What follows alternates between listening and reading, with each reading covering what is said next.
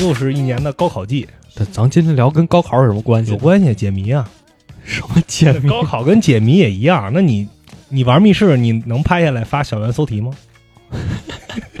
哎，我跟你说，你知道我最开始玩密室，我就想会不会做出这样一种密室，就进去之后啊，嗯，就是你模拟高考，进之后就没别的，就一个桌子，然后上面摆着五年高考三年模拟，做不对出不来。对你做对了，他你就能获得那个密码。啊你题做对，他那个结果就是密码。然后你开进下一个屋，先做数学，然后做 那我那我绝对不会玩这个东西。哎，不过说起密室逃脱，我好像第一次玩密室就是高考后，哎，对是你也是吗？我不是，但是我我想起一个神奇的经历，啊，就是我们当时就快毕业的时候，毕业那年，嗯，然后正好高考那两天也是端午节，然后当然跟我们就没关系啊。然后我跟几个朋友一起出去玩，他，也不知道干嘛，就还有好多女生，嗯然后说看电影去吧，说看什么魔兽，哦，就魔兽那时候上映，说看魔兽去吧，结果每一场都爆满，嗯买不着票。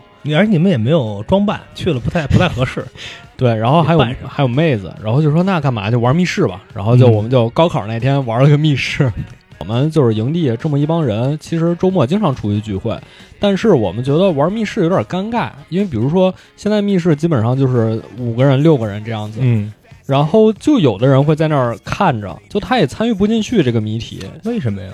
因为比如说像什么开锁什么的，就两个人在那啊，就得宗堵了就完事儿了，对，剩下的啊人就没事儿干。哎，但有的时候它其实不是一个线性的，它其实屋里有很多线索，你可以散开了去找线索对，这个就要说到咱们今天要聊这个综艺了，啊。《密室逃脱》。是一个国外的综艺，对它其实是那个国内的。它其实很老了，它是一五年的一个综艺，而且它只做了这一季，啊就后面再也没做过。那那会儿就是那会儿是，就是国内好像是密室刚开始起来，对，就是也不是刚开始起来，就是大家才知道就就火起来对，才火起来，算是这么一个时间点。然后之后就是剧本了嘛，一六年这个《明星大侦探》出来之后，嗯嗯，它其实是一个比较老的综艺，但是最近 B 站才开始翻译过来，然后放到这个 B 站上，就是嗯才能看到。然后我们也是对最近就是下饭综艺，它每周更新，然后 下饭综艺它是有个定论，就是它是红队和蓝队两个队玩一个同样的密室，嗯然后谁如果先解开，然后他用时多少，就会根据他的用时对拿到奖金。嗯，然后大家就总结出一个定律，就是凡是红队加老头儿，红队加老头儿这局必输。啊，对，其实这个我觉得他真的是有一个心理学实验在里边。你看，他有一主持人，他就是在不停的强调一些心理学啊，这个叫什么什么流体思维，什么这个叫什么，这个叫什么。然后，而且红队呢，他总是有一个那种老头儿，而且特别烦。不，你我不知道你看没看过那个《废柴联盟》里边那个皮尔斯，特别烦人，在那 no no no，你弄上他，他老否定你，否定你呢，他还不会，还不会呢，他就他就无头苍蝇在那乱撞，乱撞就看着在那瞎试，特别固执。这也对对，主要是固执，这都不一定是老头儿，就哪队有人特别固执，就就完自蛋，说自话，就完蛋。这个对，对在在错误的方向上就渐行渐远。对，这为什么说老头儿？其实我们不是歧视老年人，不没有这个意思，就是可能老年人他比较就是因为他的经验比较多，他就想，嗯哎，那是不是这个东西这样就行？然后他们就会陷入这个牛角尖儿。钻牛角尖儿，玩密室吧，就是一旦你走进一个死胡同，你就很难再走出来，你就嗯总觉得自己是对的，总觉得这个思路没问题，然后下一步马上就打开，但实际上你的想法整整个就是错的。但是反正我看这集，我老觉得他们差距好像都特大。就是只要有红队加老头儿，你这个队就看不到任何赢的希望。对对对，弹幕全在刷，这其实这个综艺不是一个密室逃脱综艺，这是一个心理学综艺，就是一个心理学综艺。我的天哪，天才哥已经被逼疯了。那个 就我我们后面说，我的那集太精彩了，我我那个，但是 这个是也是我第一次听说我的职业是天才。这个我我们还是先聊一下我上周五玩那密室吧。就为什么想录这期综艺？其实那个密室逃脱那个已经在 B 站上挺长时间了，然后正好我们上周五也玩了一个密室。我我很喜欢玩密室啊和剧本杀这种。对我刚才也说了，我真的好久好久没玩密室，嗯，而且我当时玩的密室也很少有这种带 NPC 的。就它这个哦算是已经升级过一代了，就那会儿就是最初代的那会儿，还是几个屋子，然后你自己对它其实最早的国内的密室好多都是那种就是密码锁，就它也不是机械密室，嗯。就是你去找线索，然后去开那个密码，就对数嘛，自己自己开锁对，然后后来才升级成机械密室，就你一定要达成条件，比如它有磁铁呀，有什么，比比如说好多几个人手牵手那种，就有些密室他说呃至少三人，他不是说怕你一个人解不出来，而是有些谜题你必须三个人才能解开。嗯。比如说你三个人手牵手，这个从这边连到那边，然后它会导电之类的啊，对，或者有一些躲那什么激光什么那种，就跟对对对那碟中谍那种似的，对对对，那种确实也玩过。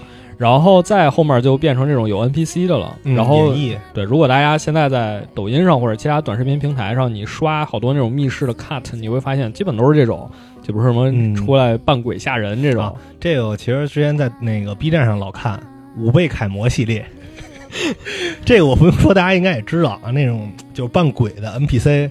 呃，追，然后男的跑，带着带着女朋友，女朋友撞墙，疯狂地撞 你把把女朋友在地上拖着走，啊，对，突然把或者把女朋友往鬼这推，然后自己跑。但是确实是很有很有那个沉浸感哈对，其实吧，我不太喜欢这种密室，因为我觉得他就，jump scare 什么的。对，一是它 jump scare，就这个比较低级，但是你在嗯密室里，你想有这个氛围，你也很难说用其他方式。但我觉得咱们上周玩那真不错。但太简单了。对，第二个就是它太简单了，嗯就是它把主要的精力都放在怎么吓唬你，怎么布置这个恐怖氛围，它这个解谜部分特别弱。对，像我们当时就我毕业之后玩了一个密室，呃，就是回家玩的，嗯呃，占地面积特别大，然后说是一个生化危机主题，就是废弃的工厂，然后里面有丧尸什么的。嗯，我们说那试试吧，试试吧。我进去第一个房间，我一堆 NPC，一堆丧尸在那叭叭拍玻璃，我，整个心脏震的就不行。等会儿等会儿，哎，你当时玩那多少钱一个人啊？一百多吧，这么便宜？哦，在家嘛，那还这么多群演？就对，我我感觉特别多群演，就哇哇哇一堆我，然后还有一个妹子，那妹子就不行了那种，就瘫在地上。啊！就其实那 NPC 还没过来，就他隔着一个玻璃嘛，他没过来，就他这就动不了，就肯定肯定都是扮上了，反正 对对对。然后我说不行不行，这个我们有人受不了，就嗯把他们都叫出去吧，就我们只玩这个流程。然后之后那个，啊，你别吓我。对，然后之后他们 NPC 就一帮人一个一个出来了，这真特别多人，一个一个出来了。出来之后我们说那玩吧，反正人都走光了。啊，然后结果发现呢，根本就一点解谜成分都没有，就你顺着流程走就完事儿了。哦，就这个也是演绎为主的，其实你啊开始玩的。哦，那我一开始玩的还是解谜为主的，啊，对啊，就特别硬的一种解谜，而且这个第一次玩密室给我体验特别差，特别差就感。对，就我就是就已经到极差的程度，你知道吗？就这个让我一度对这个玩密室感到非常的愤怒嗯，啊！就当时我们是在北京三里屯啊，当时哪个店就不说了。哪个店不说，很有名的一家店啊嗯，特别有名的一家店。然后当时玩好像一个人也两三百呢，是一个监狱主题的。然后我们一帮男孩来嘛，其中一个人呢也不怎么还有事儿啊，跟我们中午吃了个饭走了。啊，这这几个人还得和人就是拼了个场。当时就反正你要两三百的话，其实你对于一个你没玩过这个，其实还挺贵的。你想当时网吧好一点的网咖八块钱一小时，你别说当时，你现在让我花两三百玩密室，我可能都不太愿意玩。对，而且就相当于你就是我，你看之前也没有接触过，嗯上来就是门槛儿就挺高的。你看那欢乐谷才多少钱，对吧？嗯去玩去，还和人拼场，是一个监狱主题。一开始是分两波那种，一波在这监狱，哦呃，这屋就是一波在那互相。解谜，就是这个解开才能帮你呃，们那种。对。嗯然后当时因为我们几个人呢，觉得是啊，我们都认识，我们熟，然后我们就在一个屋，对面那屋全是不认识的。哦，而且对面那屋呢，好像还是两个男的，还有一对情侣。这对儿就好，大家都没有玩过。这这对情侣呢，就在牢房里边谈恋爱。然后剩两个男的呢，就你也不知道他们咋想的，就也是没头苍蝇。然后我们这边，他这种密室都是要交换，对对对，那个你的道具什么的，钥匙可能互相扔，他们好像也听不懂。我们说你们有没有钥匙，他们也找不到。然后我们就一直在这一个关，当时一个半小时还是俩小时就没出去这密室。最后人家带我们走了一遍流程，那也是一个特别大，有上下层，哦，进去还有那个水池子，还得汤水什么的，反正后边流程特别有意思。我记得当时他有一个主打的，还有爆破，不是，那我觉得这店家不讲究啊，真的，这你们就应该不带你们走流程，说下次再来吧。我们后面特别精彩，啊下次再来。对，然后这就导致我们这些人就觉得特别不爽，就是当时我们就出来的时候就感觉对面干嘛来了。这样摁着揍一顿，就是那种你完全没办法沟通，你跟他说有没有道具什么的，他们好像就是，就好像是红色老头儿，红队老头儿。操红队老头儿，你不知道他们要干嘛，他们也不知道自己要干嘛。然后我们因为可能那会儿还小，嗯思维也活跃一些，找到了很多线索啊、方法什么的，但就在这一屋里啊，对，就你们也出不去，你们也没有办法对，我们肯帮他们。弄。定出不去。然后我们哎，我因为我们有一小阁楼已经拿到东西，然后他们只需要把他们的钥匙给我们，我们就能出去救他们。啊，他们好像就死乞白咧找不着那把钥匙，啊，还特黑黑咕隆咚的。啊那跟那综艺里也都一样，那综艺也不是好多人就暴力解锁什么破开之后就找不着钥匙，啊，特别生气那。绳都解开，手铐还铐着呢，就 解不开这种，就玩儿特生气，而且还挺贵，当时，所以后来再玩儿可能就是隔了一段时间嗯。去玩了一家，也是机械类的那种，然后哎，慢慢的就大家都是熟人，一个厂的时候，啊，对，那你说那种其实应该还是比较靠前几年的，因为就是还是以解谜为主嘛。对，那会儿还没有 NPC 好像，对，就最近这些，最近两三年吧，最近这些密室其实都是恐怖元素，然后里面会有 NPC 给你角色扮演，但是我玩过也是恶心元素的，也也有也有恶心，也不是恶心也，好像是一个就是打仗的。哦，那 NPC 呢，咱实话实说，人演的特别投入，但是呢，他喷了我好几脸唾沫星子，啊，那这不叫恶心元素，就是也有那种搞笑元素的，有给那种他不让你笑，他特别严格，所以我说大哥，对对，就是那种大哥演的特别特别投入，你知道，就是那种就救战友那个题材，你知道吗？哦然后但是就是其实就是尬演，然后哦我知有一点儿道我知道小笑那种，他就是贴你的脸，你笑什么？他的口臭还要唾沫星子喷了我一脸，我当时其实我别笑，我们这打劫呢。就是那种，就他确实演的很投入，但是，呃，可能我们笑有有是也是呃我们的问题啊，啊，那没那没办法，没办法但是确实是喷了我好几脸没办法东西子。对对，我们上周五玩那个密室，其实也是带 NPC 的，但我觉得那个确实，呃，整体氛围包括流程确实挺有意思的。没有广告啊，这没没有广告，我们也不会告诉您是哪一家。嗯就是我们觉得流程确实挺有意思的，因为我们同行也有好几个妹子。本来我其实是很抗拒这种的，因为我不喜欢玩那种吓人的。就我觉得密室就，所以你全程紧紧的拉拉住我的手不是，我就觉得密室就好好解谜就行了，啊！你别整那乱七八哎糟的，我也觉得是原教旨主义者。对吧？但是呢，你不得不说，他那个好几个场景做的还挺有意思的。嗯，挺有意思的，而且确实有妹子在，我也不敢表现得太怂。就虽然我确实有点怂，但是但是就是有你，主要是有你，因为你胆儿比较大。就不是，其实我想的是解谜，但是你他不是说了吗？就没什么 我要解谜。啊，对。然后反正基本上需要担任任务都是我俩去的，嗯就这样。然后那个玩起来人任务是我俩去的，是啊他那个门上写仅容一人通过，然后我发现哎，好像俩人也能俩也能过对去，对对对。就全都是这种，然后还有那种钻大衣柜什么的，嗯。就是都是那样的。然后他最后那个场景，我觉得还原挺不错的，就是阴阳两隔那种感觉，嗯。确实他通过这个特某种某种手段吧，他给你嗯。表现出来了，确实挺好的，就是算是给了我一个不错的体验嘛。但是我要解谜，不 对，我也想解谜，他没有解密，所以你看，给你推荐了这个综艺，啊对吧？这个综艺是不是全解密，全是解密，从头解到尾？对这个这，而且这个东西就是和咱们可能一般玩的密室还不太一样。对，咱们一般会告诉你不要破坏，啊，对。它这每集都有破坏。对，因为这个也是它里面也说了，它里面说有些时候你玩密室就是和现实生活你要区分开，因嗯为现实生活有时候，比如说，哎，这柜子怎么动了？哎，这地毯怎么没了？这可能是灵异事件，对吧？嗯。呃，不太可能发生，但在密室里，可能你触动一个机关，它就是会这样变化，对，你就要你能踩玻璃，对时刻留心这些变化，包括它会指导你破坏道具。嗯，咱们玩密室，第一个就是不要破坏道具，对，天花板和地板呃和地毯上没有任何东西。对，沙发也不要破坏，不要给它掀起来。对，全然后都是这种。什么那个紧急照明，那灯里边没有东西。对，然后他这个也会提醒你说，就是你要破坏某些，比如他有一集好像是有个架子鼓，嗯。然后他写的是要破坏叫什么？踢踢腿，然后发现那架子鼓鼓面儿是一个大白腿，然后你要把它踢破，然后里面就会有一个线索，就是它好多是这样的或者踩玻璃，拿烟灰缸摔玻璃，啊，对对对，哇，太爽了。然后推黑板，推黑板之后，咵下面降啊，对对对，就它整个虽然是一个小屋子，它可能和咱们平时玩的那种呃转场，嗯你这个屋子进了开门，进下一个屋子还不一样。啊，对，它都是在一个屋子里，对对对所有它每期是有五关，嗯然后这五关其实都发生在同一个个呃对，同一个屋子里。其实设计的还是很巧妙。对我当时看的时候，我就在想，这要有人跳关了怎么办呀？嗯，然后后来发现还真没有人跳关，因为它其实不太同于咱们那种机械密室，你可能会触发一些机关，嗯它其实就是你这关完了之后呢，呃，你就根据给你的这个提示，你去找到线索，然后把数输进去。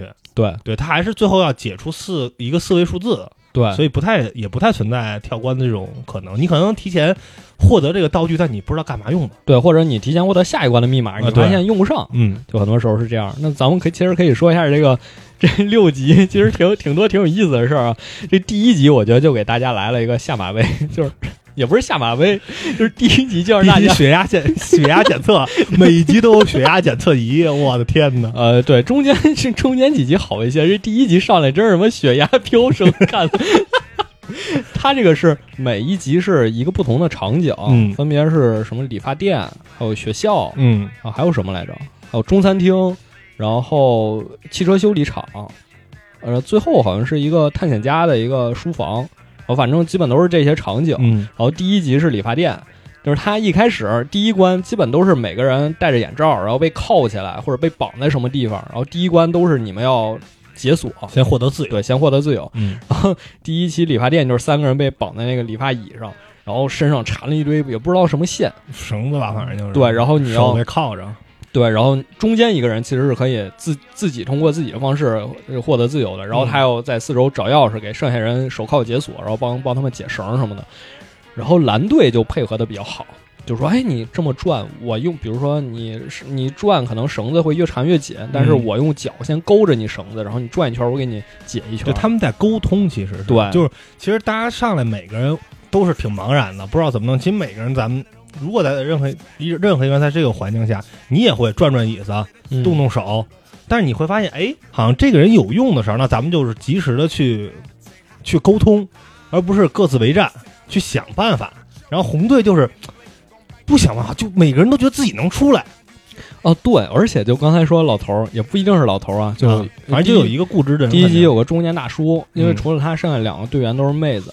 然后中间大叔就说：“哎，肯定能行，你就转，你就你就这么弄，你肯定肯定能弄出来。”然后蓝队就开始在那儿想办法，就说我们三个人怎么才能逃出来。然后有一个印度裔哥们儿，那哥们儿确实我觉得观察力挺敏锐的，嗯就他发现了钥匙挂在哪儿，然后就说你获得自由之后，赶紧拿那个钥匙给我们解开。精英啊，对看着就特硅谷，对对对 是吧？看着就特硅谷。对，就是那种。然后蓝队那妹子其实表现也挺好的，啊，他特别冷静，对，而是一个 leader。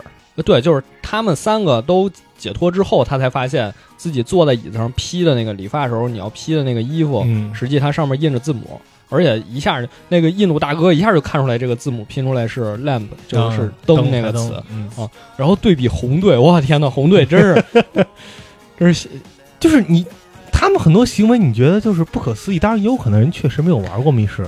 啊，对。对，拿起那个就刚咱刚才说那个围子啊，啊，接头发那个，看见哦，字母叭扔地了。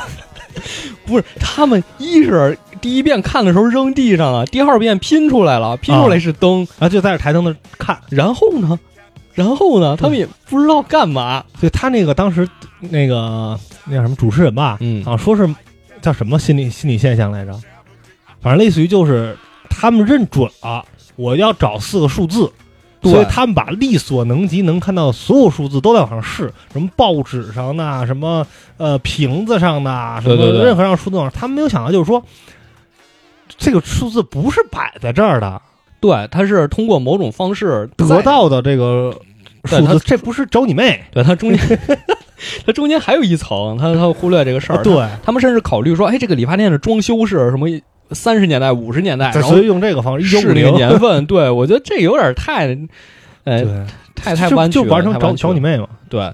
然后这个他们通过这个衣服上获得灯的提示之后，实际你一开灯就会发现灯罩上有四个数字，哎然后那就是第一关的密码。然后第二关我觉得设计的特别巧妙，就是我觉得这是一个特别好的点子，嗯就是它一开始地面上都是黑白格，因为理发店基本都是黑白瓷砖，然后外面会有一个那个旋转的灯，也不知道干嘛的。其实它代表了一个，就是之前应该叫什么理发店的另一种功能，嗯，就是诊所，哦。代表的是放血疗法，哦。红的是动脉，蓝的是静脉。哦，这个意思、啊，就是之前你你是要在那个嗯八本这儿放血的，他那个地上黑白格的瓷砖嘛，嗯。然后实际他们从节目组那儿获得第二个道具是国际象棋，然后就说哎这国际象棋摆在哪儿？忽然发现哎这个正好是八乘八，它是一个棋盘，我觉得这个点特别巧妙，就觉得它里面设计的一些东西都是能重复利用的，嗯。或者说它能让你产生联想的，而且不是特跳，对，就是这个，我就想起以前玩过一个密室，真的是，我现在每次想到说密室的解谜部分设计有问题，我都会想起那个密室，嗯，就是它是一个贞子，就是这个主题大家也都非常熟悉。就。玩恐怖的没有，但但那个没有 NPC 嘛，啊就是它是纯解谜嘛。嗯最后一关是一堆扑克牌，我说贞子和扑克牌有什么关系呢？啊，你这好像惊天魔盗团的，对啊，这扑克牌有什么关系呢？就啊毫无联系。就他那个就是为了出这个题，对，对，就之前前几年那些密室，不管是机械密室也好，还是什么密室也好，嗯它的谜题总会给你整这些毫无联系的东西，就是跟主题一点关系都没有，嗯。甚至说它跟主题有关系，但是就是你看只是看上去有关系，但实际根本没有关系。就是它有点牵强，对。不合理，对，然后但这个综艺里所有东西你都会觉得特别合理，设计的非常巧妙。对，就是这个东西，你你换，就是你不在密室，你换到一个理发店里，它也应该出现，对对吧？他不是说你理发店里放一酱肘子，就就就举个例子啊，就是就出现这种东西，你就感觉一看就觉得，哎，就好像这个就有问题似的。对，或者说他故意放一个有问题的东西，对那我们也能理解，但是他很多时候没有这么干。我觉得嗯他这个综艺处理特别好，而且有一点其实咱忘说了，就我觉得最最开始应该一开始就应该说，就是他这个综艺真的是一点儿恐怖元素都没有，啊，一点儿都没有。我觉得国内密室，我真的想玩一些根本没有恐怖元素的，就是纯解谜那种密室，我真的很想玩哎，我玩过一个，这是一个极差的体验啊。那个对对对，是这样，就呃，怎么说应该讲？你知道现在有好多那种商场里嗯，有一种微型密室，哦，我知道，你知道那样？之前呢，我跟我媳妇说，我说咱回头找点朋友玩密室去。她说：“哎呀，这我玩不懂啊，什么的。”我说：“那咱哎哎，虽然你你现在玩的话，其实一个人也至少是二百块钱吧，得对啊。”他说：“玩不懂，没什么体验，回头看你们在那儿解，我在外面站着。”就说你刚才说那种情况。对对对对，我说：“那咱玩一这微型的，你体验一次是吧？你啊体验一下，你要觉得还行好玩呢，回头咱攒一局是吧？找人玩一次。”然后玩了一个这个哆啦 A 梦主题的，嗯，哎呦，纯解谜。就没解开。不是，太简单了。太太简太简单，肯就是纯解谜，或者说这种纯氛围的密室，我是最喜欢那种。嗯因为最开始我在我家那边玩了，呃，有一家密室我真的特别喜欢。它第一个主题是，呃，泰坦尼克号，就是你扮演小偷，嗯你去偷这个 Rose，他不是幸存了吗？嗯你去偷这个他的海洋之心，然后结果你就发现了他当当年在泰坦尼克号上那些故事，哦就是它是这么一个设定。哦，对，当时确实好多是这种，就是看似改写，然后最后其实有一个大背景慢慢还原回来。，对对对，然后他家第二个主题就是，呃，机器人玛丽，嗯，我也特别喜欢。它都是大 IP 啊，对对对，有有版啊权。那肯定没有，那肯定没有。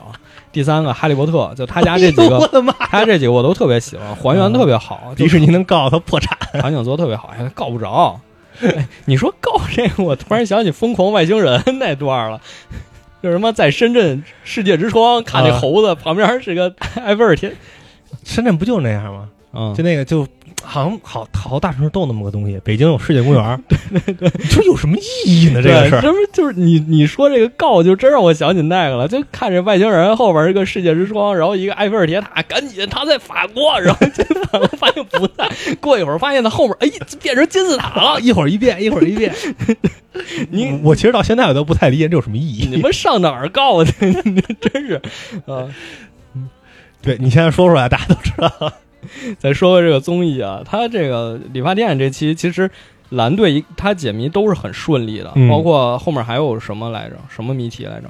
啊，就是最后一个就是你说那个砸玻璃，砸玻璃，对，砸玻璃对还有那个海报吧，啊，那是一个，就是他拿到一个海报，然后哦，对对对，把所有海报啊把镜子打碎是吧？对，把所有海报贴上之后，发现每个海报上有一个字儿是反着写的，嗯然后拼起来字母这也就是镜子。是那印度小哥发现的。对对对，那印度小哥真的很敏锐对，啊。然后红队呢就一直卡在第一关，但是哎，好像红队其实卡的地方有一个很大的因素是真的，星际玩家那墙上挂着钥匙就是看不见不是他们看见那钥匙了，他们没他他没看见那灯，他们不知道那灯有什么用。啊啊！你说卡到第二关那是吧？是吧？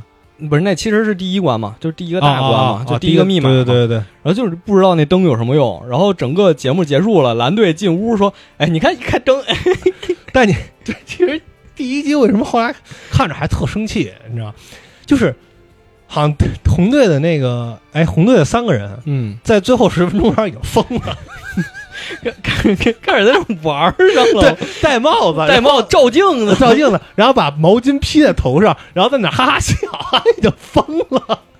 他那不是，我就说，就是咱们刚才也聊过，就是说这他因为都发生在一个屋，所以你嗯如果真是瞎翻乱寻的话，你肯定能翻着后面几关线索。啊，对，他那帽子其实就是后面一关的线索，对但是他们就是没看着。你说你们四处乱翻，你们能看着别的也行，啥都没看着，就盯着是数，对只要看见数字就告诉我哪儿哪儿看见数字了。对，这个真是，我觉得就是，嗯，其实我们玩密室的时候也是，你要是真是走进这个死胡同，你就是弄不出来，对，你就是弄不出来。那我们有一次密室是，就是你拿到好多人的名牌儿，嗯要给他们排座位，然后我们就想，哎，这个和这个在一起，这个和在一起，就是它有线索嘛。然后排完之后发现没触发，我们就捋了半天，说我们排的也没问题啊，嗯，但其实它是，就是它的语音里是有另一层表达意思的。但我啊们就是因为觉得我们这个就是没问题，可能有两个换一下是怎么样的，但我们就是没想到另一层意思，就很多时候就是会容易这样。其实这有点像，因为其实，在密室里，咱们就想的是这个东西是有唯一解的，嗯，它而且肯定能解出来。就像你在黑暗中看到一束光，你就咵你就往前冲对，或者你以为那儿有一束啊，光，对，你就你就啊往前冲，你就觉得哎没问题，肯定没问题。而且我要解出来，我解出来，再有时间的倒计时，或者是我要去下一关对等等，这可能这个综艺里还有钱，对。这个综艺里钱也是挺重要的一个因素，我嗯觉得，因为他这个一开始好像是一最开始的奖金是两万五吧，三万。呃，对，两万五，嗯。两万五，但是你每过一分钟你会扣五百，然后过先是给你二十分钟不扣钱的，对。嗯，然后过后边之后一分钟扣五百，一分钟扣五百，对，然后你还可以用解码器，嗯。就是他给你提示，虽然他提示有时候都没什么卵用，就是他们自己也发现了，就是你如果三个人一起用那个提示，就每个人把大拇指摁在那个提示器上，然后就出现一个提示，就是会给你扣钱，但是但是你会获得提示，对 扣五千块钱挺多的。对，嗯然后他所以说，在这个综艺里，有些人就是想，呃，我到底是想自己多花点时间。少扣点钱把这个解出来，还是说嗯我们干脆就直接用提示器来多保住一点奖金，就是一次性扣五千，那就扣呗。嗯，我们最后解出来，我们也能拿着钱。而且你好像试那个密码，你试错了还要扣钱的吧？啊，不是试错了，是五分钟之后不哦，锁锁那个是吧？锁五分钟，所以他这个其实会给人很大的压力。嗯然后当时就是弹幕上也都在讨论说，其实这就是个心理实验，因为红色会让人更紧张，然后蓝色会让人更平静。嗯然后结果确实也是这个综艺，呃这个剧透啊，这个哎别别剧透了，别剧透了。就反正看着别开弹幕。嗯，对，因为你开弹，幕，咱咱也说了，红色加老头儿嘛。不是，我觉得这不光是弹幕的事儿，就是呃，我们作为观众，很多时候确实容易上帝视角。嗯因为他这个综艺还有一个，嗯我不知道是剪辑问题还是他故意这么设计的，就是他经常一个谜题出来之后，那个主持人就开始了，就说啊要怎么怎么着就行了。对对对，你看这个人手里拿着香槟，哎，你看再结合报纸的标题，你要怎么怎么办？他就把嗯这个解法告诉你了。对，而且有时候镜头就直接给这几个东西特写。对，所以你作为观众，你其实是知道他这个谜题是怎么破解的，嗯然后你就发现这两个队队员就跟无头苍蝇似的在那乱转。这时候你的一是你会产生一种优越感，就说哎，你这都看不见，啊，这都解不出来很。明显吗？但实际我觉得 我去我也解不出来。嗯 啊，第二个就是你会觉得有点烦躁，就是说，哎呀，我都知已经知道这个情节了，哎，赶紧跳过，赶紧我要看下一趴，我要看嗯下一个谜题。所以我觉得这可能是他这个节目剪辑的一个小问题吧。啊对，你觉得不应该是就告诉他，嗯，对。就应该让大家自己自己看，或者我觉得就是这个谜题某个队解到一半儿，你再加入进来，或者解完了之后，复个盘。，对对对，嗯或者这样，我可能觉得会好一些。因为有一些可能不是你按照正常思路解出来的，嗯，有的时候对就是穷举，或者是呃，我知道四个数，那我不知道顺序，我就蒙了一把，蒙上了。对，它第二期就是嘛，第二期是在车库里，然后它有一个锁，那个锁是方向锁，就是你可以上下左右滑动啊，它。对对对，然后其实你滑动四次就能解锁，那其实你上下左右乘以四，一共你也试不了几次，你完全可以试出来。但是你不知道，不知道几位，然后不知道上下左右是不是一个只能摁一下，哦，那你说倒也有道理。对吧？要不然就是变成四乘四乘四，就嗯如果是四位的话，那也是四乘四乘四，嗯，也很多，而且你还不知道几位。是，然后所以弹幕好像因为这事吵架。对弹幕好多人就说你就试就试出来了，对你干嘛呢然后弹幕？有的弹幕说他不说，你知道吗？呃，对，好多时候确实是这样，所以我觉得这可能是这个节目我觉得一个小问题吧，嗯但是确实不影响观看，不影响观看。但可能也是他要的这个效果。啊，你没对，你你没有想，他可能把心理学实验已经延伸到观众这儿了吗？就是你看，你觉得他用红色啊这种这种心理暗示来让你可能焦躁，那可能也用这种方式。我先告诉你答案，你看他们解，你看观众什么反应。哦，你也是实验的一部分。这样吗？我，这太厉害了！你只要开始喷，你就已经落入哇，这圈套。这层数太高了，这层数太高了。啊，其实说说完第一集，我觉得咱们一定要说第三集。哇，第三集可太好看了！哎，第三集真是血压飙升最高的一集。对，，第二集其实还挺挺顺的，两边的。势均力敌算是。啊，对，算是势均，嗯然后可能后边蓝队进度对，突然就开了开窍了嗯，啊，然后第三集就是你能感觉到那种天才哥已经哎。不是，就每集前面他会有一个小介绍，就是啊每个人的每个人说我是什么职业，我多少对。岁，我来自哪儿，啊，干嘛大家好多职业还挺挺新鲜的，对，好多都没见过。就是嗯。后面有一个妹子长得也挺好看的，说自己是 geek，我说极客，嗯我说啊，这这干嘛呢？不知道。对然后对，那就说到这还是说第三集吧，第三集这几个人的职业特别有意思，啊，尤其红红队，队说红队说红队有一个先是红队老头儿，也不是老头儿吧，人也没那么老，就是大叔。嗯那大叔说：“我是一个字谜专家。啊，大家看的时候说职我职业是字谜专家 大家看的时候都哇，这太牛逼了，专业来了啊，然后解谜师结果你就发现弹幕上飘过一堆，记住这个字谜专家，画一圈，他是凶手，他是凶手记住这个字谜专家。然后红队还有一个是绑在讲台上，因为第三集是就是学校嘛，嗯，对，教室啊教室三年级的教室啊，教室然后一个人是绑在讲台上，嗯然后另外两个人是绑在教室的最后一排。嗯，然后其实黑板上上面挂着一排气球，气球后面有钉子。不介绍一下他们俩的职业吗？呃一会儿就是先说一下这。行就那个坐后面两个人，他们要干的是拿东西把那个气球砸爆。对他，你周围有好多毛绒玩具，还有球什么的，你就嗯扔就行了。对然后红队被绑讲台上那个，就是你看他说天才哥，嗯我的职业是天才。对我就我就我是一个天才，我在生活中的各个方面我都是天才，不论是执行力还是规划能力，我是一个天生的 leader，我是一个天才，嗯，但是但是他没有考虑天才被绑起来就没什么用。天才气死了。对，然后就说红队，哇，红队这期真的绝了！就那天才一开始，呃，先观察四周，然后发现哎，好像什么都没有，嗯也不知道怎么解开，就是他并没有看到气球里是藏着钥匙的，啊，他头上就是气球嘛，对，也不算头上吧，就侧面，嗯斜斜方。这个我觉得是密室里非常重要的一点，就是比如说咱们六个人玩密室，每个人一定要有分工。比如你就负责找线索，你四处找线索，看哪儿能动，哪儿能摁什么的。对，然后有的人就负责解谜，比如说数字谜题，或者说什么样的谜题，嗯。就不同的人就干不同的事儿，或者说有的人就负责看。对看 看还行，有的人就胆儿大，那你就去前面，比如说探探路之之类的，就是确实应该有分工。然后红队就是三个人都一脸懵逼，不知道干什么。而且那个选美皇后，啊。但你能你都难以想象，在你看一个选美皇后，一个字谜专家，一个天才，最后是选美皇后在 carry，对，然后那字谜专家就有点暴躁，就有点暴躁。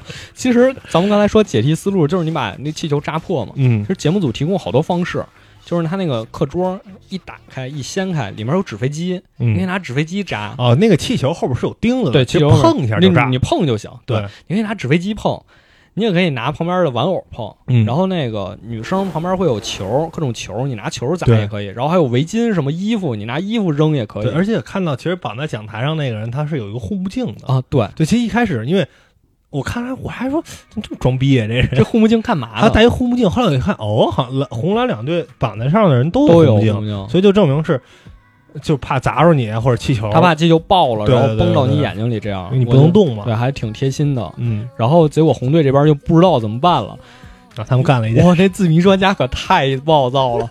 他就开始拿纸飞机，这里一定有线索，把纸飞机拆了拆了，摊平了，然后啪四处扔，啊，这扔一张，那儿扔一张，对，而且他最后还要要打起来了，已经。然后还还摸这桌子，我前面有什么？哇，这有名牌，这名牌有没有用？这名牌肯定有用，在这儿啊，没没有没有扔扔一边去，我然后毛绒玩具，这里肯定有线索，哇，钥匙肯定藏在玩具里，挨个把掏棉花掏出来，哦，我天哪，这 对，弄哪儿哪儿棉花掏，使劲掏，而且他们俩他们是就是天才哥一开始就说说你把这给我扎了，你把气球弄了，然后说不是，你气球里就俩钥匙，咱们仨人肯定不行，啊对对对对。对，掏，哎呦天呐，天才哥躺在那儿，哎呀，不是那天才哥后来都坐起来，你知道吗？他都自己坐起来了，然后天才拿脚去够去，对啊够不着弄不开，然后说你赶紧，他然后那字谜专家就那不行，等会儿我一定要找到拆。每一个玩具都拆了，哎呦，然后他旁边那妹子也是没招了，他那嗯旁边那妹子也不知道干嘛，就也挺也挺也挺没辙的吧？啊对，然后后来是怎么误打误撞给给开开了，然后这个字谜专家和天才哥，我觉得就在那个时候要开始较劲。对对对，对吧？然后那天才哥说说你拿那个飞机，你扔它，它炸了，钥匙就下来了。然后自鸣专家把一摊纸往上扔，啪这么一扔，然后自那天才哥不是扔给我，对别扔我，你扔气球。对，就是那种好像那霸道总裁那种，对他他俩确实感觉那段时间好像都有点生气了。嗯就天才哥觉得，呃，你就听我的就得了。然后那字谜专家在那儿不，我就不听你，我就在那儿找。然后天才哥就说，那你找吧，那我不说话了，你找吧，嗯，看你能找到什么时候。摆烂，结果最后发现，你得砸气球的时候。他已经字谜专家已经把那个玩偶里面的棉花都拿走了，他那棉花都扔不出去了，嗯，一扔吧到一半就掉下来了。都砸自鸣，都都砸那个天才哥身上。是，啊，就是你这弄得太乱了，最后好像还扔衣服，就是好像反正最后但是其实这个有一点就是那个女那个女孩是先解开了的，嗯，然后他们那个包后不有密码吗？，对，其实这一点也是体现出红队为什么不行，就他们拿到密码之后，就你已经动了，你拿任何东西，你嘣嘣嘣，这气球全都炸了。哎，啊不是，不不救人，先去输密码 去啊，不救人，这就特别各自为战。他他们一开从啊一开始就是，那这确实就是对这个确实就是你整个团队没有说我一定要我先把我的队员救出来哎对这种感觉、没有。后面还有一期是中餐厅嘛，中餐厅那期也跟你说那是一个情况，就是他是一个人绑在桌子上。然后那个他能看见前面，然后另外两个人蒙着眼，然后手里都就每个胳膊都绑了一个竹竿，然后那竹竿要卡在一个迷宫里，他得走迷宫才能走出来，但他嗯。蒙着眼看不出来，对听人指挥的，就你只能是后面那个人指挥他们，你往上走，走往右走什么的。嗯，然后红队就是两个人之中一个人已经走出来了，竹竿已经取下来了，嗯。眼罩也摘下来了，就站那看着。就你哪怕不手把手都你哪怕给另一个人的眼罩摘下来呀，啊你哪怕给他竹竿，你帮他走啊，啊，就看着，就在那看着。就你莫名其妙，就就感觉就节目组还挺会挑人，对，再说回第三集，其实第三集他那个教室的设计，我也觉得是挺好的。哎，挺好，第一关把气球摁爆了之后，拿钥匙开完锁。嗯，第二关是拿到一个学生名册，哦不对，那是第三关。是翻桌子去，对第二关是让他们掀开桌子，嗯。然，后他们掀开桌子，发现桌子上有一些提示，这就是小，这就是字谜了，对字谜，专家立刻就破解了，对，就这个专家确实但这条也是也半个小时过去了，对，那字谜就是让你看这桌子下面粘的口香糖，嗯。然后就把桌子翻过来，拿口香糖拼数字。啊，就这个我觉得确实他们点儿还挺正，那嗯数字顺序也没管，直接一蒙对了。对。然后第三关就是你拿到一个学生名册，啊，这个是我觉得最有意思的，是吧？对，我也觉得这个最有意思，最害怕，就是 他有三个学生，他们科学课都是 fail，就都不及格，嗯就说明你要去看这个教室帮他们把实验做完科学角，对你嗯帮他们做实验，然后他有一个他们不合格的原因是没有遵照实验规范，嗯就说明你得按照墙上贴的规范去完成这个实验。然后一共有三个实验，一个是往这可乐火山里放曼陀斯，对，然后砰一下爆出一球来就行了。对，然后另一个是风洞，就两个人吹气儿，然后就嗯能把一个球顶上来。第三个就是比较可怕的，就是蟑螂。啊，蟑螂屋那大蟑螂，哎呦，那其实是宠物蟑螂，就它也不会飞，也不咬人，但是很多人看着就很可怕。那真挺大的那个，这么大吧，这差不多，差不多嗯，得有个六七厘米吧，对，挺大的。然后你要翻开蟑螂，看它肚子下面写的谁的名字对，啊，然后你对蟑螂人士表示谴责。弹幕，好多都在刷。蟑螂说：“我跟你有仇吗？因为那因为那老头儿就一直扒拉蟑螂，对 你也不知道他咋想的，那字谜专家就一直。在那儿扒拉蟑螂。哎，但是我其实有一个，就是他们特别不害怕，好像嗯，其实那个确实是，就你也你害怕蟑螂，无非是因为你觉得它是虫子，所以可怕嘛。嗯，但是你如果告知，就是说它可能无害，或者说怎么样，这是我们一关，你可能就觉得那那我就弄吧。鼓起勇气，对对对对对反正没让你吃它。啊，这不就跟但你不得拿起来掀个儿？哎呦，其实挺有挺挺，万一这一队人都害怕，这不就跟咱们上周似的吗？你他那个我们上周有一个谜题，就是每人拿一个签儿，然后去放到啊那个规定位置，他他就一开始大家都以为就在这屋附近，后来发现还得折返回去，然后就不敢去。啊，对，就其其实那个不可怕，嗯真的。当时我拉电闸的时候，他就 NPC 就在我身后啊，那种，就像我知道他会出现，就是对，就是你知道了，他就不可怕了。对，就我能猜到他会说，就像你咱们一开始进去那个，他可能会过来什么那种，就反正我只要是能猜到、能想到，我就不会觉得害怕。对对对啊对，当然他那种就也是其实有点 jump scare 嘛，对你回头那种。对，所以我就说嘛，我说只要我知道你 NPC 可能在这个时候出来吓我，我嗯有心理准备，我就能接受呃。对但我就讨厌那种啪你就出来那种。是那是最简单也最有效，但也是最无聊的一种吓人方式。就是鬼屋嘛。对，所以我觉得就挺没劲的。你要是嗯真的能氛围做挺好，让我不寒而栗那种，我也挺愿意玩。哎，比如你咱们玩到哪个地方让我有这种感觉，就是一开始他不是全程放那种瘆人的 BGM 吗？嗯突然他停了，我说我说啊，有大事发生啊，但后来也没什么事儿。但那段时间我真特别紧张，啊，我一是怕他真的 BGM 停，他都窜出来吓我；嗯第二就是我后面是不是有什么重要的事儿发生？啊对我真的那个时候会有点紧张啊。所以所以对我觉得我比较喜欢这种氛围。但其实我这玩这个，我发现就是每个人的承受能力确实不太一样。对咱再说回这个第三集教室，他嗯就是他们翻开蟑螂之后找到三个学生名单嘛，然后把名单这个人名，他后面几颗星，然后就是一个啊对，就是密码然后下一个就是擦黑板，然后把黑板上字儿都擦掉，嗯然后留下的字儿 push me 推那黑板，然后对但是找那球。蓝队解这两关的时候，就感觉他们特别顺。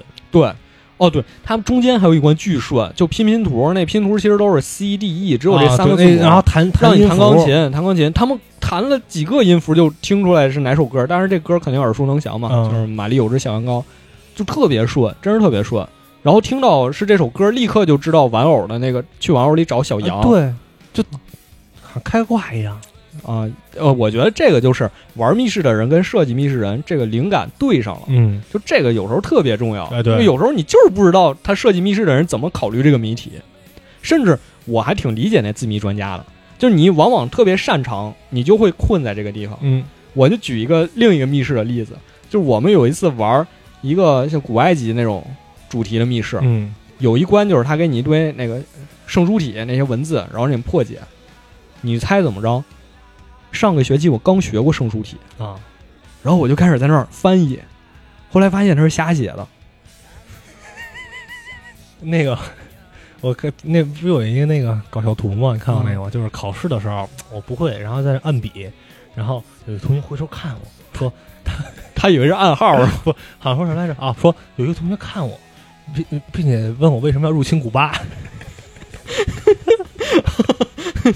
他以为是摩斯密码。对对，因为我哒哒哒哒哒着，嗯对对对，真是真是这种感觉，就是我当时还特新鲜，我操，我学过啊，我刚学过，然后发现其实你没想过瞎写的，这个东西，除了你，可能没有什么人会这个东西。那时候装个逼嘛，就看看，然后解出来，对我能，解发现是瞎写的啊。对，就真是这样。就我觉得那字谜专家也是，就他可能会因为自己某些经验原因，他会觉得这个东西不是那样的，嗯但实际恰恰是那样子。对，人有时候密室的设计和他解字谜不太一样。嗯解字谜可能是你通过哎去拆字去怎么重新组合，你去那你去解出了某个谜底，因为可能呃英语的那些一些东西跟中文也差不多嘛，对有一些差，但是就解密室来讲，可能玩过比较多，你很多是联想，对对对对对，它其实给你的是一个暗号，一个线索，它不一定是指向一个什么东西，你去找那个东西就要，对这个就得说最后一集了。最后一集就刚才说香槟，嗯。他是说人们开香槟庆祝法国胜利，然后什么把香槟洒向法国大地，嗯。还是说全法国都在庆祝，所以他其实是在暗示你，你要晃那个香槟，然后洒洒到那个房间里的法国地图上。嗯然后结果蓝队那帮人就在那儿琢磨香槟怎么回事儿，这香槟哪年产的，是不是法国产的？啊，就琢磨这些事儿，就一直没找着那个地图，就是卡在这儿，然后一直卡到最后一关。本来他们是领先红队，最后一关一直卡着，因为最后一关你也没法用那个解码器，嗯所以他们就一直卡着，卡在这儿了。啊，就是特容易钻牛角尖，有时候解一些东西，对，然后他那个主持人也说了嘛，说这也是一种心理作用，就是说，当我们玩密室的时候，我们总倾向于这个题会非常困难，嗯我们总倾向于用找最难的那种解法，而不是之前那些简单的解法，嗯，就不去进行简单联想，总去想特别复杂，很多时候是这样的。其实，其实它这个密室也和咱们可能平时一些玩的不太一样。就其实你看，咱俩就可能算玩过比较多吧。还行吧，啊，你放对还行吧，没那么多钱，主要还是 对你要放你其实放到那个环境里，可能反而解不出来一些谜题，因为咱们平时玩的东西没有那种破坏，没有让你拿水去对着对地图对对对去泼对那种，就你可能能想到，但你觉得哟，这合理吗？对，真应该这么干吗？啊，这合理吗？包括那个像碎玻璃什么那种，这合理吗？就你会会有这种这种困惑，但咱们就是有对讲器嘛，你可以问，哦，是要真碎玻璃吗？啊，对啊，你说到那个对讲器，这就是寻求帮助，咱们一般不都有吗？你可能玩一次，你有三次机会、五次机会寻求帮助这种，体验有一次是特别差。当时我们一帮人呢，就是同学嘛，去外地玩儿，然后那太热，一帮北方人去南方真太热，受不了。说咱找个地儿歇会儿吧。哎，说这儿正好市区有一密室，反正密室是那个呃《三体》的那个主题的，哦那会儿《三体》特别火啊，这肯定也没版权。啊，也不一定啊，也不一定，嗯也不一定啊。《三体》的那个那个那个背景的，哎，他就说，反正你可以呼救，你有几次呼救的机会。机会，但是你要说一个特别长的一段，就达拉蹦巴班德贝蒂不得比卢翁啊，反正那么个东西吧，类似于就好像那种什么那个就类似什么呼叫休斯敦什么的，那啊那种感觉，你知道吧？啊。特长的一段，然后有时候呢，你一是咱们解这个上可能有点着急，我想到什么我要问你；嗯，二是就忘了。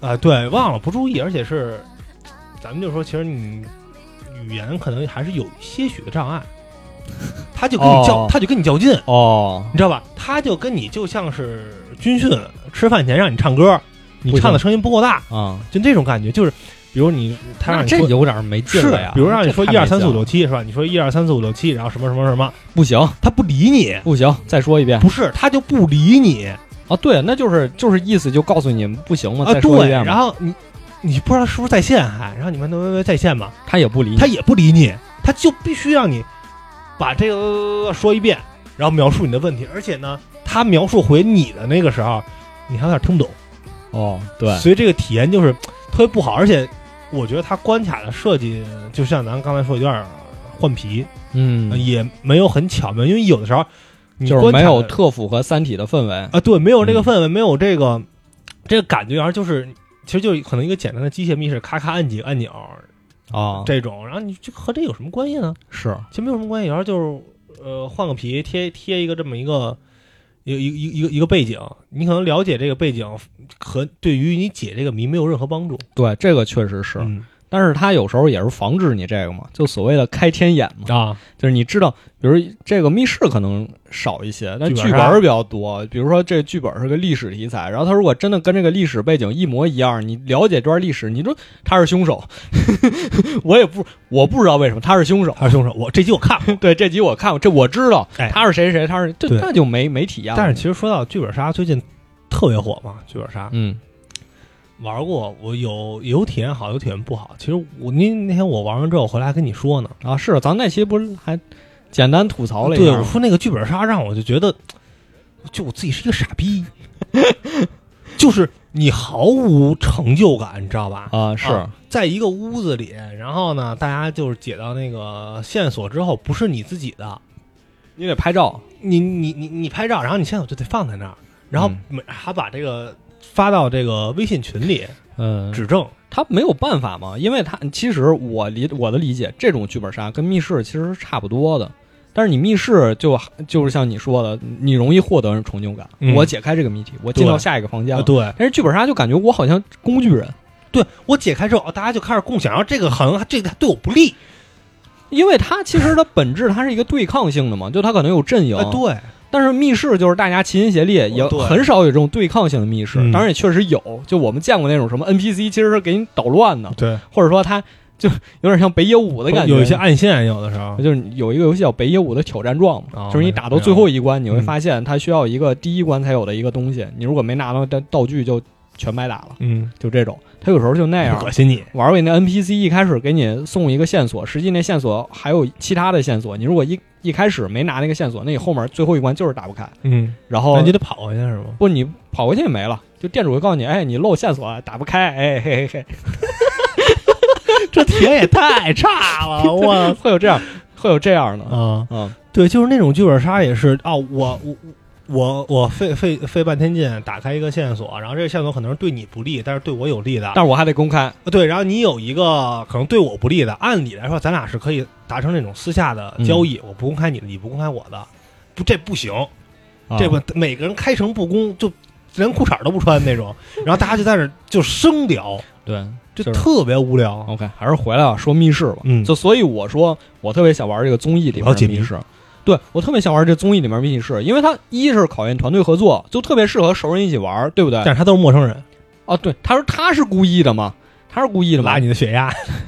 就挺适合熟人一起玩的。嗯比如咱们就想解谜，那我们三个人组队玩一密室挺好的，不给钱都行，我可以给他钱。而且人还挺少的，就是他对现在要求人数挺少的。嗯第二就是他设计的真的很好，就他除了我们刚才说那些字谜啊，或者说机关啊什么的，他有一些就是不那么考验脑力的东西。嗯比如有一关是你要把手铐从那个管道上走一圈儿钥匙那个啊，钥匙对，大家都说那个是这这关设计是为了让节目组少给点钱。不是就你看这种不是也挺好的吗？就可能有的人他就想我就来这个，我就喜欢玩这种，哎，对吧？就不同的人他都能在这个里边找到乐趣。而且那个也是大家的一个默契，对对对对对因为你够不着，你得拿那个尺子，他那桌子上面就有杆子吧，禁止踩踏，对对对你就一定要搂着他走。嗯然后还有那个酒吧那集，酒吧那集也确实一开始那钥匙特别考验配合，他在一个酒杯里，然后装在一个好像一个浮漂上，嗯你要往里倒酒，把那浮漂浮起来，然后你拿嘴叼着。但是你互相就是离他最近的那个人是没有酒的，哦必须其他的人给他打酒，然后呃也够不着，你也得拿嘴叼着那个酒杯，然后往里倒。就那个我觉得也挺考验默契的，嗯，就我非常喜欢这种这种需要配合的东西。对，就是这种配合，其实像咱刚才说那种各自为战的情况，那你就是做不出来。嗯，对，我跟你说，咱俩配合，你就不听，就不听。你就想用别的方法来解。对，然后他那个中餐馆那集也是，中餐馆那集他们其实在，因为好多中国元素嘛，就嗯我们一看可能就明白，但是他们就得花好长时间去理解，所以我觉得他们的配合也挺神奇的，就是他们也能知道这个东西在哪儿找，那个比如这个数字怎么对应，我觉得那些确实让我觉得我也很想玩一玩这个密室，就是他那个密室，一个确实需要配合，第二个纯解谜，第三个就是解出来真的很有成就感。它里面一些机关设计的非常巧妙，对，包括刚才说酒吧那集，还有那集探险家最后撒香槟，然后那其实都是最后一关，就是你解开了，你端着酒就出去了，你可以一边喝一边庆祝，啊因为还是香槟嘛，对合适。就挺有意思。然后中餐馆那集也是，中餐馆那集最后一个谜题是你要把龙和那些龙的那个灯笼对应。嗯对应之后，突然中间桌子就开始转，然后开始放呲花，你就感觉，就感觉特别爽，特别有成就感那种这。还这它不光是开门那一下，然后还有那个拿到钱的那种感觉。对对，它整个你看，在一个小屋子里，各个机关还是嗯特别好。对，而且你能看出来，他们每一关解输密码之后，等待就是他反应对不对，你就感觉他们确实特别激动。嗯就哎呀，我们终于做对了。然后有一集还有一个老哥，每次密码对他都在那儿跳舞，一个黑人老哥 在那儿。种族天赋。我们刚才说了这么多我们挺喜欢玩的地方，然后我们说一说这个节目里有几个设计的不太好的谜题。当然这个不管是弹幕还是评论都说，呃，这两期第四、第五期说这两期之所以设计这么难，是因为前几期给的钱太多了，前几期解出来太快了，啊这什么一万多，就一万多美金，三个人分一万八还是一万五 还好还好，啊？说给钱太多了。其实请明星不是更贵吗？嗯，啊，对，你说这个就想起叫什么密室，就反正也是湖南卫视那国内个节目那个对，那个我之前也看过一段时间，但我、嗯但我就是欣赏不了。啊，不过但是但是咱们自己插一广告啊，嗯如果咱们国内有一些这个什么视频平台啊，想做那种偏解谜类的密室，可以邀请，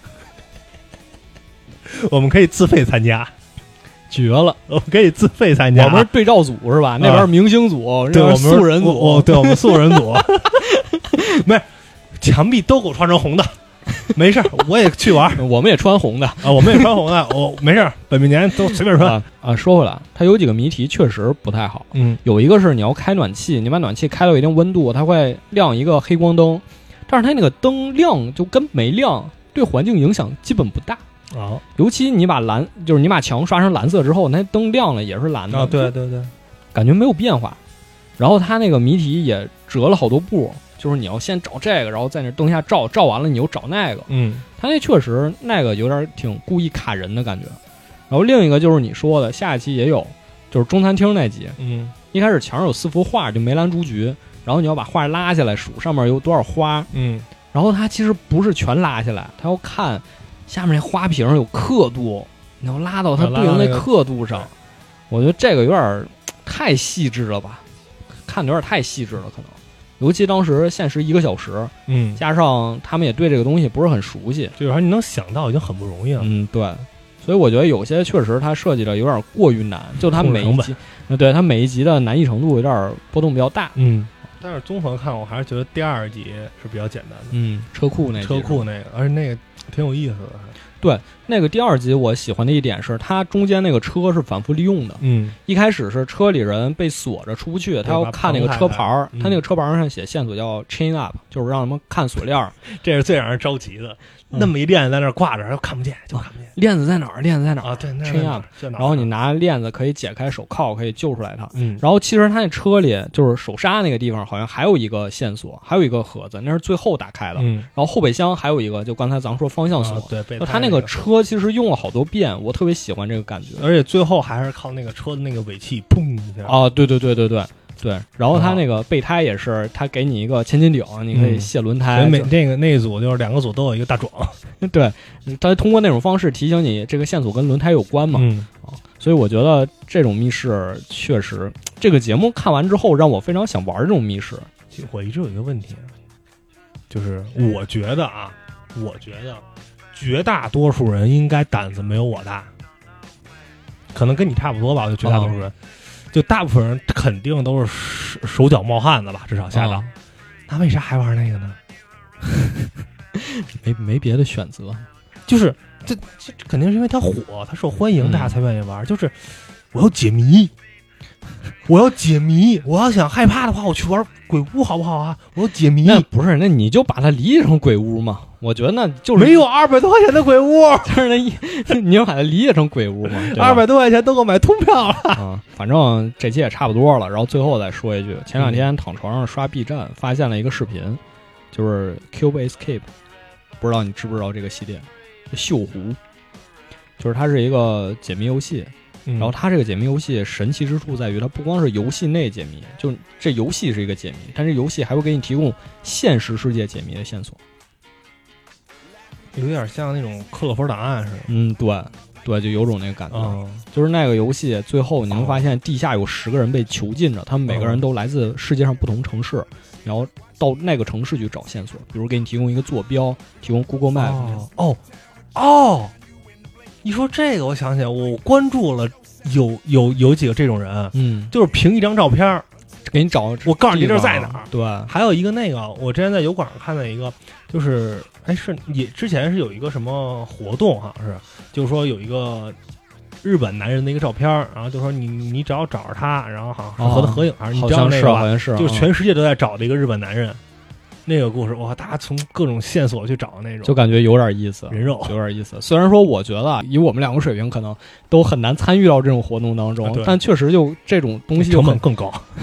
就感觉这东西就很吸引人，嗯就很吸引人去解开谜题。就可能像你刚才问的，为什么大家还想玩这个密室？就是这个会很吸引人。就我就是想知道这个东西到底怎么回事儿，虽然我很害怕。但是我想解谜，我真的不想让人吓我，我想解谜。就，哎，可能这就是直男吧。